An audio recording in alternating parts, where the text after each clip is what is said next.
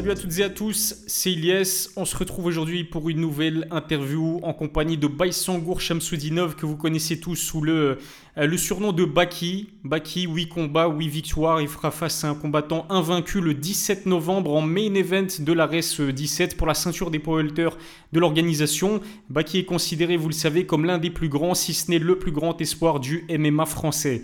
Baïsangour, comment tu vas? Ça va nickel et toi ça va super bien. Comment se passe ta préparation Là, on approche euh, de la date fatidique? Tout se passe bien? Tout se passe bien. Là, on est à une semaine du combat. Il euh, n'y a plus qu'à perdre le poids tranquillement. Et tout, tout va aller nickel, quoi, Inch'Allah. Inch'Allah. Il te reste quoi Quelques kilos à perdre?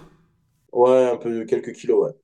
Vas-y, tranquille, tu feras les 77 kilos, euh, les doigts dans le nez. Euh, Baïsangour, première question, déjà, enfin, c'est pas vraiment une question, quoique, mais j'ai envie de te féliciter. Déjà, félicitations, parce que après les nombreuses péripéties, après ton dernier combat contre Escudero, qui devait se faire pour la ceinture, finalement non, bah t'as enfin décroché euh, ce que tu voulais, c'est-à-dire le title shot. Tu vas disputer la ceinture des, des poids de la RES. J'imagine que tu es satisfait. Bien sûr, je suis, je suis, content, parce que là, ça va faire euh, déjà 4 combats que je fais à la RES. Euh, là, pour, euh, pour le cinquième, je suis très content de le faire pour la ceinture. Ça marquera, euh, ça marquera comme une réussite, comme une, comme une, fin, de, comme une fin de jeu, tu vois, un peu. Donc, je suis très content. En plus, tu as 22 ans, tu es encore jeune et tu disputes déjà une ceinture à l'ARES. C'est pas rien quand même. Ouais, bien sûr. L'ARES, c'est. Les gens, ils sous-cotent un peu cette organisation. mais l'ARES, c'est quand même une très grosse organisation. et donc, je suis très content de faire la ceinture, quoi. Excellent, excellent.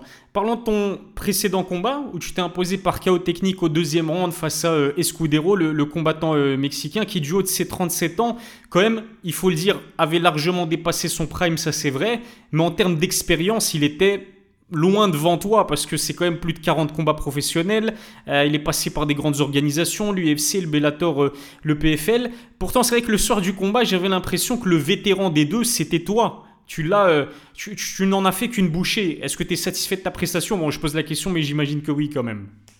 Bah, je suis quand même satisfait de ma prestation parce que euh, faut savoir que Escudero, c'était quelqu'un de, Bon, sur le coup, il l'a pas été, mais ça aurait pu être quelqu'un de dangereux et j'ai bien fait de pas me précipiter, de prendre mon temps, surtout sur les phases de sol. Comme tu l'as dit, le mec, il a plus de 40 combats. Euh, c'est le genre de mec, tu vois, tu, peux faire une erreur et perdre le combat bêtement. Euh, donc franchement, euh, je suis quand même satisfait. J'ai fait un beau combat, je l'ai fini. En plus, je suis premier à l'avoir mis TKO de, toute sa carrière. Donc euh, ouais, je, suis content. Ouais, tout bénéf et en plus un finish. Hein. tu sais que tes fans te réclament souvent des, des finishes. Il y a quelques critiques de, de, personnes qui disent Ah oui, Baki, décision, décision. Mais là, tu t'es imposé sur un vrai finish. Est-ce que c'est ta volonté aussi pour ton prochain combat de absolument, en quelque sorte, t'imposer par un finish ou il ne faut pas forcer le finish et il viendra quand ça viendra? Alors, moi, je m'en bats un peu les reins du finish, euh, je te mens pas. Euh, l'objectif pour moi, c'est de dominer mes rounds, gagner mhm. et euh, prendre le finish si, si l'opportunité se présente. Courir après le finish, c'est un danger de ouf. Surtout quand, tu vois, vu que je suis quand même dans, dans un moment de ma carrière où chaque combat qu'on me met, c'est un test supplémentaire. Par exemple, dernièrement, c'était Escudero. Là, on va faire Félix Klinkhammer, en plus en 5 rounds courir après le finish euh, dans, des, dans des gros défis comme ça, c'est dangereux. Parce que, par exemple, si j'avais si j'avais euh, couru après le finish pour finir Escudero, peut-être je l'aurais fini plus tôt. Mais peut-être que Escudero, vu son expérience, etc., il m'aurait il m'aurait fait quelque chose de, très mal, tu. Là, pareil, euh, Félix Inkamer, il est super opportuniste. En plus, je vais l'affronter en 5 rounds. Est-ce que courir après le finish est une bonne idée? Clairement pas. En plus de ça, ça me permet d'avoir une bonne expérience dans la cage. En neuf combats, j'ai beaucoup, beaucoup de, temps de cage. J'ai une super gestion d'endurance, j'ai une super gestion de, ma capacité à combattre. Donc, euh, surtout que j'ai jamais perdu un round. Donc, euh, est-ce qu'on est qu'on peut vraiment me blâmer? Je pense pas, tu vois. Absolument pas, et tu raison, hein, 22 ans, tu accumules de, l'expérience, tu sais très bien euh, gérer ton énergie, chose que les combattants qui s'imposent souvent sur des finishes au premier round manquent un petit peu de cette intelligence en termes de, de hum, gestion d'énergie et puis d'expérience tout simplement, alors que toi, c'est pas du tout le cas, tu accumules tranquillement euh, de l'expérience. Parlons de ton prochain adversaire, Félix Klinkhammer, Félix Klinkhammer, pas facile à dire, 17 novembre, combat principal de la RES 17, comme tu l'as dit, sur 5 euh, rounds, combat pour le titre chez les poids welter. Ton adversaire, euh, il a vaincu après 9 combats quand même. Il s'est imposé à 7 reprises par soumission, une fois via KO TKO. Il compte au total 8 finishes au premier round. On peut dire que c'est un challenge plus qu'intéressant. Ouais, clairement, Félix Klinkhammer, c'est un, un gros challenge. Euh, le mec, il, a- comme tu as dit, il a énormément de finish en plus dès le premier round. Il est super opportuniste. Il a un sol, euh, vraiment un super bon sol. Et même debout, il est relou avec son style un peu taekwondo. C'est franchement un bon, un bon défi, euh, un bon, un- une bonne étape dans ma carrière. Et je suis content de l'affronter, surtout pour la ceinture de la RES. Euh, il avait signé également au Dana White Contenders.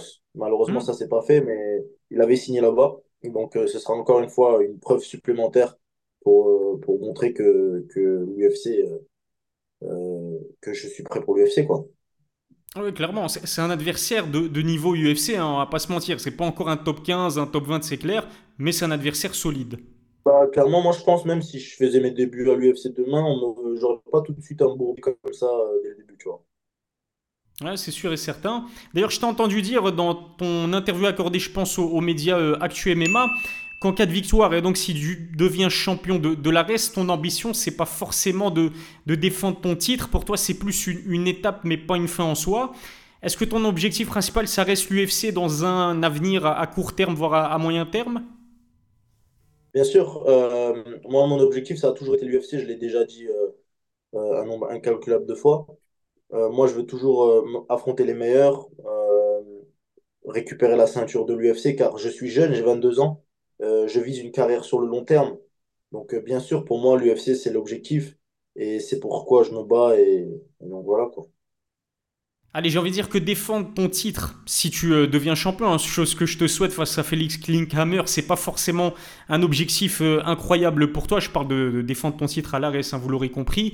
Mais est-ce que éventuellement monter en catégorie, aller chez les points moyens, disputer euh, la ceinture dans cette division, devenir double champ de l'ARES comme l'a fait Abdul Abdouragimov, est-ce que ça, ça pourrait t'intéresser avant une éventuelle signature à l'UFC Ce qu'il faut se dire, tu vois, c'est que faire ce genre de choses, telles que défendre sa ceinture, chercher une deuxième ceinture, c'est quelque chose qui, qui est très intéressant quand, quand, quand on parle de ceinture de l'UFC. Parce que, en fait, on a déjà atteint la fin. Tu vois ce que je veux dire? Tu veux faire le mieux, t'as, t'as la ceinture de l'UFC, tu veux faire encore mieux, vas-y, défends ton titre, Euh, va chercher une autre ceinture, etc.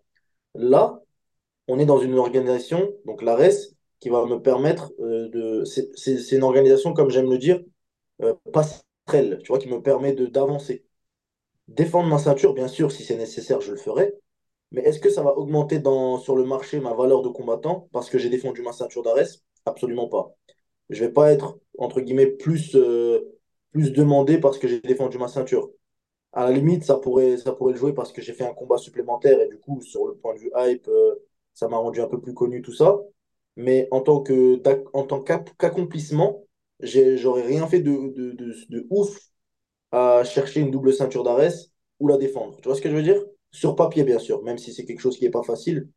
Euh, je veux dire, moi, je te parle sur papier. Est-ce que ma valeur de combattant sera plus élevée parce que j'ai défendu ma ceinture ou j'en ai cherché une deuxième? Je pense pas.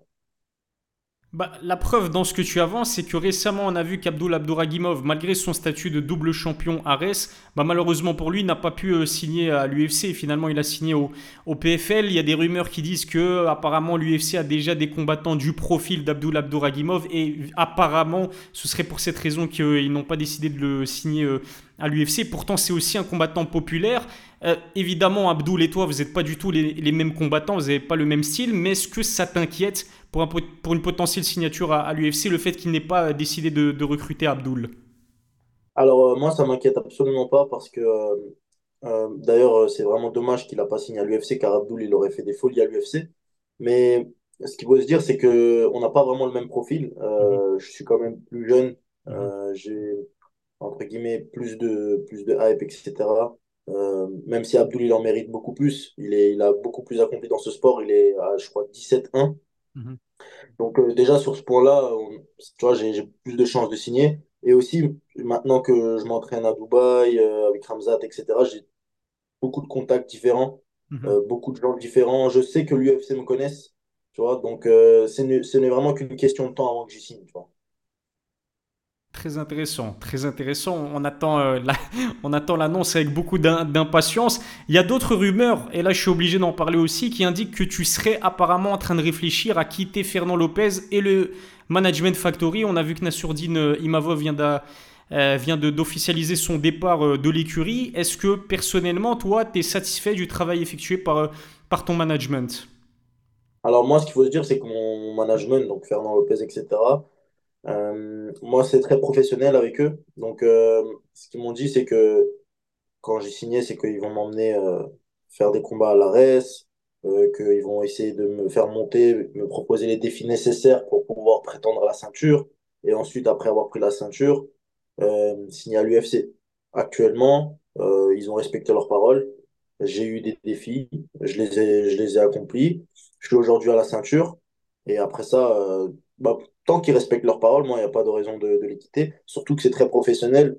Euh, je rentre pas dans les, dans les délires de, de vie privée, etc. C'est pas moi. En fait, ce qu'il faut se dire, c'est que moi, vu que je suis, je suis professionnel et que je suis pas dans, dans leur relation, tu vois ce que je veux dire? Je suis très écarté de tout ça. Euh, je laisse faire leur truc. Moi, je fais mon travail. C'est tout, quoi. C'est du business. Tu l'as vu aussi que bah non seulement il y a Abdul Abdouragimov, mais aussi Jordan euh, Zebo, qui ont tous les deux combattu euh, à l'ARES, qui voulaient signer euh, à l'UFC. Après, pour euh, Jordan et Abdul d'ailleurs aussi, c'est toujours d'actualité. Ils pourraient signer à l'UFC dans les prochains mois, voire dans les prochaines années. Mais au final, ils ont opté pour le PFL. Est-ce que toi, Imaginons que le PFL arrive avec une très très belle offre, euh, que ce soit financièrement ou autre. Est-ce que ça pourrait t'intéresser en sachant que tu as 22 ans, tu pourrais très bien faire de l'argent au PFL avant de signer euh, à l'UFC Est-ce que le PFL pourrait être une étape dans ta carrière au moment où on parle? Actuellement, le PFL, ça reste quand même une organisation qui, monte bien. Euh, on peut, on peut dire que même s'il n'y a pas vraiment de concurrent à l'UFC, parce que l'UFC, ils sont, ils sont tout en haut, c'est une organisation qui reste quand même concurrente et qui n'est pas dans la catégorie passerelle, comme Mhm, l'ARES, etc. Donc, euh, pour moi, ça resterait un risque de signer au PFL. Euh, si je faisais un combat là-bas ou euh, un contrat de plusieurs combats là-bas, ça pourrait euh, poser des problèmes pour, pour signer à l'UFC par la suite. Si je devrais aller au PFL euh, pour toucher des sommes, je peux toujours le faire après l'UFC, tu vois. mhm, Je, je suis jeune, comme je t'ai dit. Euh, et d'ailleurs, le meilleur moyen de, mon- de vraiment faire de l'argent, bah, ça reste l'UFC. Moi, je suis sûr que je vais monter euh, au sommet du sommet. Donc, aller à l'UFC, c'est le meilleur investissement que je peux faire. PFL, tu vois, ça pourrait être bien si j'avais 30 piges et mhm. que, et que, voilà, euh, je sais que, que j'arriverai pas au, au sommet de, de l'UFC. Je vais faire de l'argent, c'est normal, tu vois, je signerai au PFL. Là, actuellement, non. Ok, très bien. C'est dommage parce que ma prochaine question, en fait, j'allais te poser une question. Tu, tu me vois venir à des kilomètres forcément, Baki, mais du trash talk entre Cédric Doumbé et toi, parce que tous les fans de MMA français, moi y compris, je vais pas te mentir, euh, On a envie que d'une chose, c'est que Cédric Doumbé et toi, vous vous euh, affrontiez. Ça fait un petit temps qu'on parle de ce combat. Visiblement, ce combat pourrait se faire au, PFL. Et ces derniers jours, on a l'impression que ça devient de plus en plus sérieux, que ça devient de plus en plus euh, concret. Vous envoyez des tweets, euh, vous communiquez par tweet interposé, même si l'un ne cite pas l'autre, etc. Et puis là, accordé une récente interview à l'équipe quand même, c'est pas rien l'équipe, et dans cette interview il dit clairement qu'il est chaud euh, pour t'affronter, je sais que toi aussi t'as tweeté que t'étais euh, très très chaud. Est-ce que tu dirais pas que le moment est enfin venu pour que vous affrontiez du coup potentiellement au PFL, ou c'est mort? Alors, il faut, faut, comprendre un truc, c'est que Euh, avant, il était au MMA-GP, Cédric Doumbé. Il a eu pas mal de fois besoin d'un adversaire en welterweight Mhm. euh, parce qu'il avait des annulations, etc. Je me suis proposé plusieurs fois, etc., etc. Malheureusement, euh, il y a toujours eu des refus euh, de leur équipe. Là, actuellement, il a signé au PFL. Moi, bien sûr, comme je te l'ai dit tout à l'heure, c'est pas un objectif pour moi d'aller au PFL. Je vise l'UFC et là, je suis vraiment pas loin. Donc, mais, il y a un mais, c'est que moi, ce combat, il me hype. Et Ah. faut te dire, il me hype encore plus que, que vous, en fait. Tu vois, le public, etc. Vous avez envie de le voir, mais moi, j'ai envie de le faire, vraiment. Donc, franchement, si, si, si la somme qui est posée, elle est, elle est correcte, moi, j'y vais, tu vois. Pour un one-shot, bien sûr. Euh, je signerai pas un contrat de plusieurs combats avec le PFL. Comme je te l'ai dit, ça reste un risque, hein. Ça reste un risque pour moi de ne pas aller à l'UFC parce que le PFL, comme je t'ai dit, ça reste des concurrents. Donc, il faut vraiment que, que la somme elle soit bien posée euh, et que tout soit carré. Et bien sûr, euh, Inch'Allah, moi, moi c'est un combat qui me hype et, et j'aimerais beaucoup le faire. On te comprend, on te comprend et on comprend pourquoi il y a autant de hype autour de ce combat. Pour moi, potentiellement, bah, même pas potentiellement, Baki. Si Cédric et toi vous affrontez, ce sera le combat numéro un de l'histoire du MMA français. Combat le plus médiatique, ça c'est sûr et certain, parce que lui comme toi, vous avez euh, euh, une hype euh, incroyable. Il suffit de voir les chiffres que vous générez sur vos réseaux sociaux, vos, combats, vous êtes talentueux, vous n'hésitez pas non plus à trash talk pour vendre les combats, et ça c'est une chose qui est assez rare pour des combattants français et francophones de manière générale. Je l'ai dit dans une précédente vidéo, mais si Cédric Doumbé versus Baki se fait, vous n'aurez aucun mal à faire sold out une salle comme l'Accor Arena, et cela en quelques heures faut vraiment que ça se fasse. Et justement, j'ai vu ton tweet où tu mentionnais le PFL, où tu demandais au PFL d'allonger la somme. Est-ce qu'il y a peut-être eu des négociations, des discussions qui sont faites avec le PFL Est-ce que tu peux nous dire quelque chose euh, à ce sujet? Non, moi, j'ai rien eu. Euh, j'ai pas eu de contrat, j'ai pas eu de proposition. Tu sais, je suis concentré sur mon combat quand même de, de la semaine prochaine. Je préfère faire ça après, tranquillement. On verra ce qu'ils proposent. Je pense qu'ils vont proposer un truc quand même, parce que si les deux, si les deux combattants font chaud, bah, c'est que, c'est que le combat peut se faire, tout simplement, tu vois. Il faut juste que l'organisation, elle arrive à satisfaire les deux combattants. Euh, je pense pas qu'ils auront de difficultés euh, à satisfaire Cédric, vu qu'il est déjà dans l'organisation et qu'il a, et qu'il a déjà fait un beau combat euh, précédemment. Là, il faudra juste que, qu'il me respecte, parce que malgré tout, j'ai quand même une hype. En France, euh, je, comme tu l'as dit tout à l'heure, je suis un, un prospect qui, qui est quand même bien en place. là, je vais combattre pour la ceinture d'Arès. Je vais bientôt rentrer à l'UFC et je suis très jeune. Donc, euh, un combat se fait à deux. Au PFL, euh, ils, doivent, ils doivent respecter les deux combattants. Donc, euh, si, si, tout est carré, moi, je suis, complètement chaud. Message passé au PFL. Hein. Allonger la somme, qui est chaud bouillant. Donc, vraiment, promettez-lui un bon petit salaire et, il le mérite. Honnêtement, il le mérite parce qu'il faut un partenaire de danse idéal à Cédric Doumbé. Et pour moi, et pas que pour moi, tu es, clairement le partenaire de danse idéal pour, pour Cédric. La question aussi que j'ai envie de te poser, c'est est-ce que tu as suivi ces débuts au PFL finalement qui sont faits contre euh, les débuts qui sont faits contre Jordan Zebo, PFL Paris s'est imposé par KO au bout de 9 secondes face à ton coéquipier du MMA Factory euh, Jordan. Avant le combat, moi j'avais dit et je me suis pris euh, je m'en suis pris plein la gueule pour ce que j'ai dit, mais j'ai dit que potentiellement le combat allait être très équilibré entre Cédric et Jordan. On a vu que c'était pas du tout équilibré. Qu'est-ce que tu as pensé de la prestation non seulement de Cédric si tu l'as suivi et celle de, de Jordan Zebo? Alors, bien sûr, j'ai regardé le combat parce que euh, Jordan Zebo, comme tu l'as dit, c'est un, membre de, de, l'équipe où je, m'entraîne. Et euh, surtout parce que le combat, il était hypé, tout simplement. J'avais envie de le voir, tu vois. Donc, euh, j'ai vu le combat. Alors, est-ce que tu mérites de t'être de t'être fait lyncher sur les réseaux par rapport à ce que tu as dit? Je pense pas. Mhm. Pour moi, le combat, il aurait aussi pu être très équilibré, mais il faut discerner deux choses. c'est la qualité des deux combattants et euh, l'opportunisme. Là, ici, Cédric, il a réussi à saisir une opportunité qui a rendu le combat facile. Mais en réalité, est-ce que le combat, il était déséquilibré? En soi, je pense pas, tu vois. Je pense que ça aurait pu faire un beau combat. Euh, après, euh, là, franchement, Cédric, il a fait un bon travail. il a bien chopé la jambe avant. il a mis le crochet tout, tout dans le timing, tout dans la précision. Et ça a fait mouche, tu vois. Malheureusement, je pense Jordan, il s'est aussi fait beaucoup avoir par la médiatisation de ce combat par, euh, par, euh, par, toute la foule aussi. Je pense que ça aussi, c'est un peu abusé, tu vois. Euh, le fait que le mec rentre avec un matelas, tout ça. Je sais pas si une autre organisation accepterait ça. Je crois qu'il y avait même la dame, tu vois, la, la speakeuse là, qui criait Jordan, t'es mort. Je crois que là, on est, on est même plus sur de la, on est même plus sur du neutre, tu vois. Mais bon, normalement, en tant que combattant, c'est aussi dans notre devoir de savoir gérer le stress, gérer la difficulté. Et même si c'était pas très équilibré sur ce point-là, je pense que le, combat, il, est complètement, complètement euh, comme il devrait être et Cédric, il mérite sa victoire. Ouais, c'est exactement. Et ouais, j'étais euh, au Zénith de Paris. Je peux te dire, Baki, que dès le début de l'événement, les gens dans le public criaient Jordan, Jordan, t'es mort. Donc c'est vrai qu'émotionnellement, ça reste compliqué de faire face à une horde pas de haters parce que tu vois, ils jouent le jeu, mais face à une, masse de, de, personnes qui sont contre toi au point de crier Jordan, euh, t'es mort. Euh, je pense que ça va pas dû être très évident à, gérer pour, euh, pour Jordan et du coup, s'il regarde. Ouais, ouais, dis-moi, dis-moi.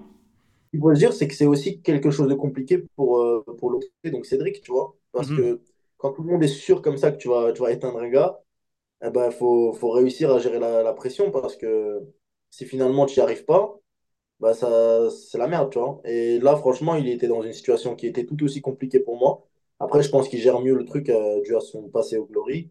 Donc, euh, il, a, il a réussi à gérer le truc, tu vois.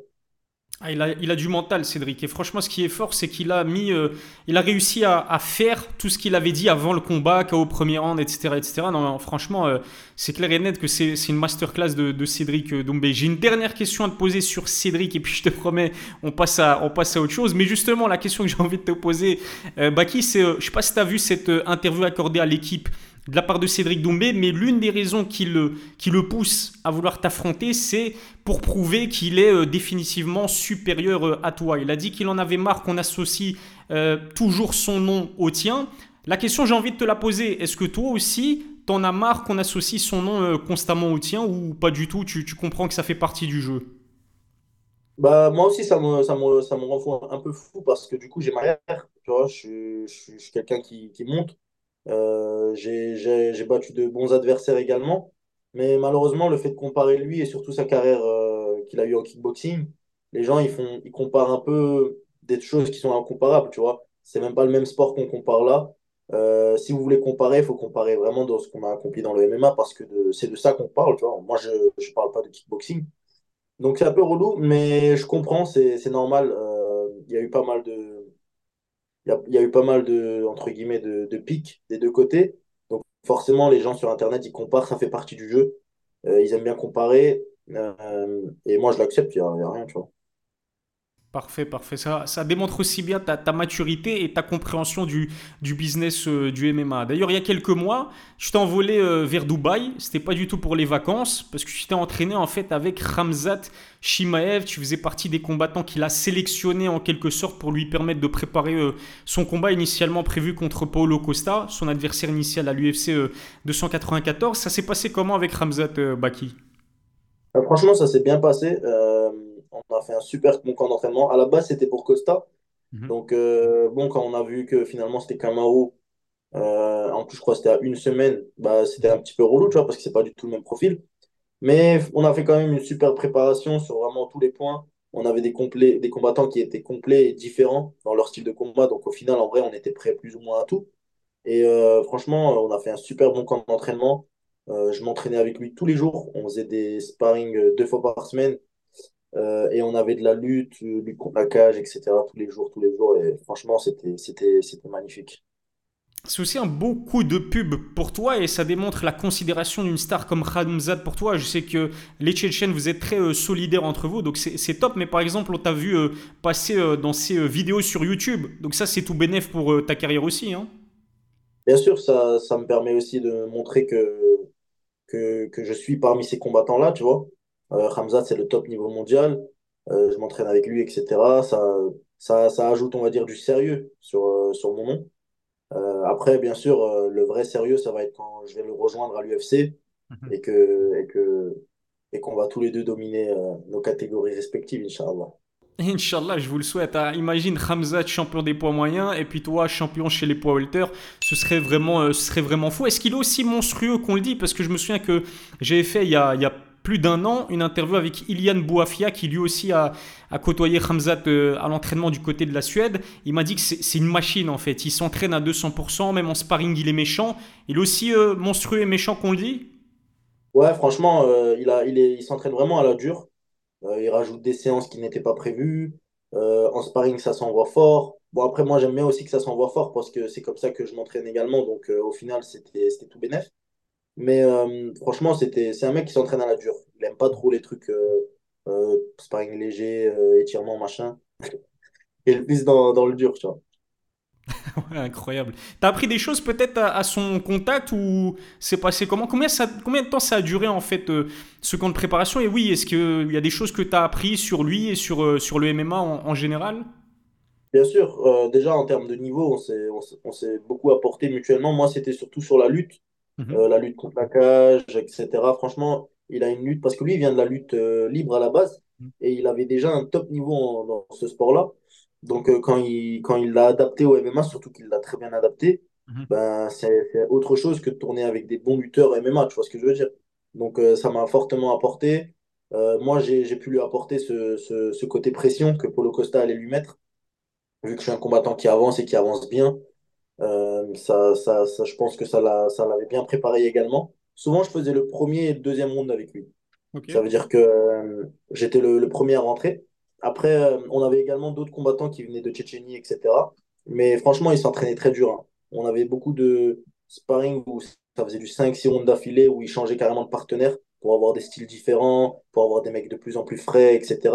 Différents poids, des mecs qui étaient plus légers, des mecs qui étaient beaucoup plus lourds. Donc franchement, il était prêt à tout. Il était prêt à tout.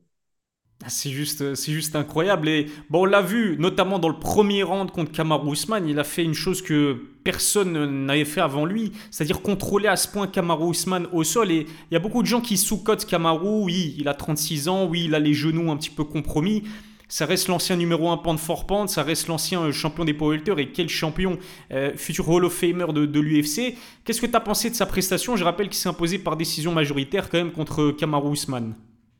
Bah, les gens, ils sont là à dire qu'il a 36 ans, qu'il a les genoux en vrac et tout. Mais en vrai, il était. Les gens, ils disaient qu'il était encore à son prime il y a même pas deux ans. Tu vois, il y a un an et demi encore. Mhm. Euh, Hamzat, il était euh, considéré. Enfin, Kamaru, il était considéré comme euh, le mec, le GOAT, quoi, tout simplement. Donc, franchement, je pense pas qu'en un an et demi, tu peux dire que ce combattant, il est devenu nul, tout simplement. Et en plus, c'est pas le genre de combattant que, que tu te prépares en une semaine pour l'affronter. Là, on a, on a, on a, on avait affaire à un mec qui, qui est expert en lutte et surtout en défense de lutte. Le mec, il s'était littéralement fait jamais emmener, Mhm. à part contre Leon Edwards, mais c'était sur une erreur, tu vois. C'est, c'est, c'est une dinguerie, on s'en rend pas compte, tu vois. Donc, euh, changer d'adversaire euh, à une semaine pour avoir euh, Kamaru et en plus réussir à le dominer comme ça, moi, je trouve que c'est une belle performance. Après, bien sûr, la décision majoritaire, euh, je trouve qu'elle était juste. Mhm. Euh, Kamaru, il a quand même proposé deux bons rounds sur les deux derniers, ils étaient, ils étaient bons, tu vois. Surtout le deuxième, je crois. Mhm. Donc, euh, donc voilà, quoi. Un guerrier, guerrier, parce que short notice contre Ramzat dans la catégorie au-dessus, franchement, à part Kamaru qui pourrait euh, oser relever un tel défi, parce que Ramzat, c'est vraiment un monstre invaincu après 13 combats. Du coup, et en- toujours en parlant de Ramzat, euh, j'ai entendu dire qu'il serait potentiellement présent à la RES 17, non seulement pour assister à ton combat, mais en plus de cela, tu as dit aussi dans une récente interview que potentiellement il pourrait être dans ton coin. Est-ce qu'entre-temps, tu as eu une confirmation? Est-ce que tu peux nous dire si Ramzat sera bel et bien présent dans, ton coin pour, euh, pour ton combat pour le titre? Alors, Hamzat, il, m'avait dit qu'il aimerait bien venir à mon combat euh, pour, Paris, etc., au ARS. Mais euh, il faut savoir que nous, euh, les Tchétchènes, on a pas mal d'obligations après nos combats. Enfin, Mhm. nous, pas moi, parce que moi, je, je vis en France, etc. Mhm. Hamzat, il, il est quand même, il a quand même beaucoup de choses à faire euh, en Tchétchénie, en Suède, etc. Donc, euh, il a dit qu'il va faire de son, de son mieux. Là, j'étais encore en contact avec lui il y a, il y a pas longtemps. Il va essayer de, de faire de son mieux pour venir. Après, bien sûr, de- dès le début, dès le début, c'était déjà dit que c'est pas sûr qu'il vienne. Comme, euh, comme on l'a dit, il va essayer. Et moi, personnellement, je suis, je suis, je suis pas là à, à me dire que j'ai besoin de, j'ai besoin, tu vois. Je, je suis complètement prêt, j'ai mon équipe là même que d'habitude. Mhm. S'il vient, ce sera un bonus, ce sera surtout pour la foule, le public, les gens vont être contents. Et moi, ça me permettra d'avoir un partenaire supplémentaire à mes côtés, tu vois. Buzz de fou, s'il le fait, ben, l'image de Mike Tyson avec Francis Ngannou, hein, Mike Tyson dans le coin de Francis Ngannou, bon, il n'était pas vraiment dans son coin, mais entraîneur, mais tu vois ce que je veux dire, ça pourrait t'apporter quand même un gros coup de, euh, un, beau- un gros coup de pouce et une belle visibilité supplémentaire. En tout cas, Baki, merci beaucoup d'avoir répondu euh, à toutes mes questions avec euh, ta franchise habituelle. Est-ce que tu as peut-être un mot, un message à adresser à de nombreux fans qui vont regarder cette interview?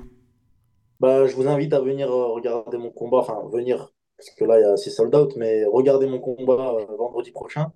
Euh, ça va être, euh, ça va être une superbe soirée pour la ceinture d'Arès. Et merci pour votre soutien, les gars. Ah, ça va être du très très lourd. Ne loupez surtout pas le title shot de Baïsangour Shamsoudinov. Ça se passe le 17 novembre, du coup vendredi prochain déjà, contre un très très bel adversaire, Felix Klinkhammer. Les deux sont invaincus. Il y en a un des deux qui va repartir avec une défaite. Je suis pas objectif. J'espère que ce ne sera pas euh. Encore une fois, un grand merci, Baki, et à la prochaine pour une nouvelle interview.